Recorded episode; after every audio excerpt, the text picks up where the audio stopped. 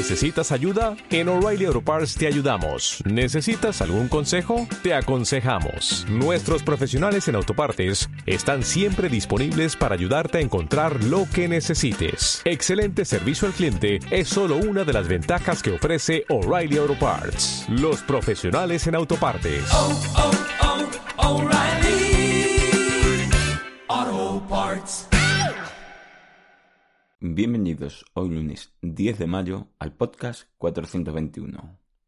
El objetivo de la meditación no es el promover las experiencias paranormales.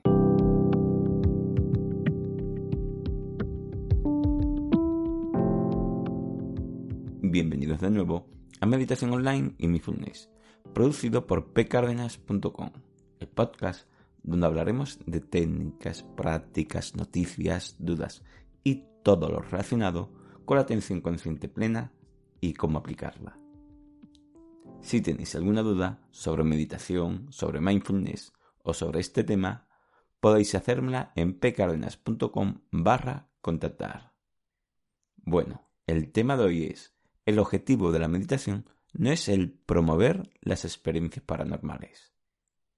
Hoy hablaremos y aclararemos uno de los pensamientos que algunas personas aún pueden tener sobre esta práctica, que es esperar experiencias fuera de lo normal dentro de esta práctica. Lo comento porque aún me siguen preguntando sobre ello. Sé que algunos lo sabréis y otros, después de 400 podcasts, ya lo tenéis como algo obvio.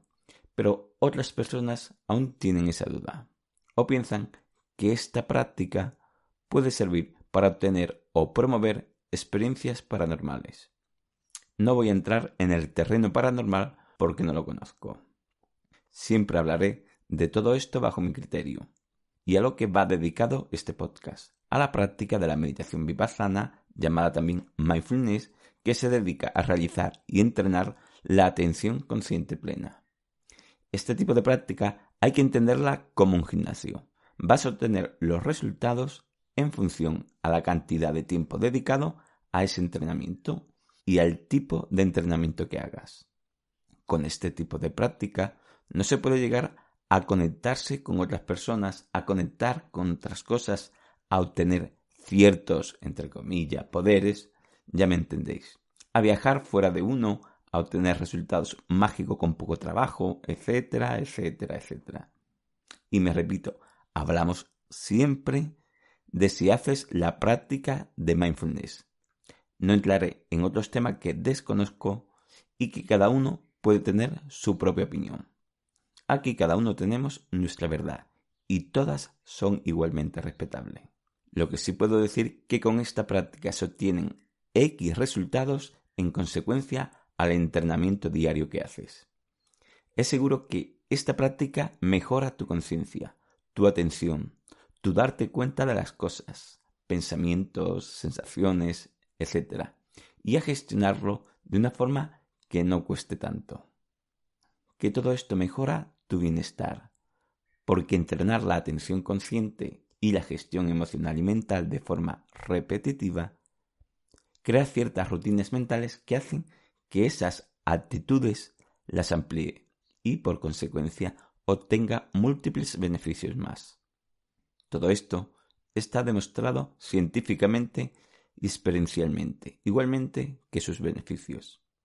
Además, este tipo de meditación sirve para potenciar otras, porque si mejoras tu atención, tu conciencia, tu darte cuenta y gestionar eso que te distrae, hará que al practicar ese otro tipo de meditación puedas tener tu mente más centrada en lo que quiere ese tipo de meditación sin que tu mente se tienda a dispersar. Me gustaría dejar el podcast aquí, aunque sea cortito. Hoy quería exponer esa respuesta a esa duda en un podcast de forma sencilla y sin extenderme mucho.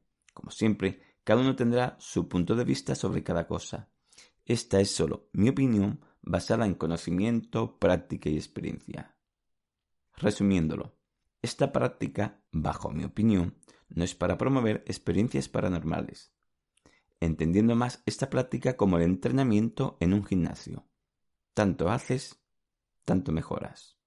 La práctica de mindfulness es el entrenamiento de la atención consciente plena.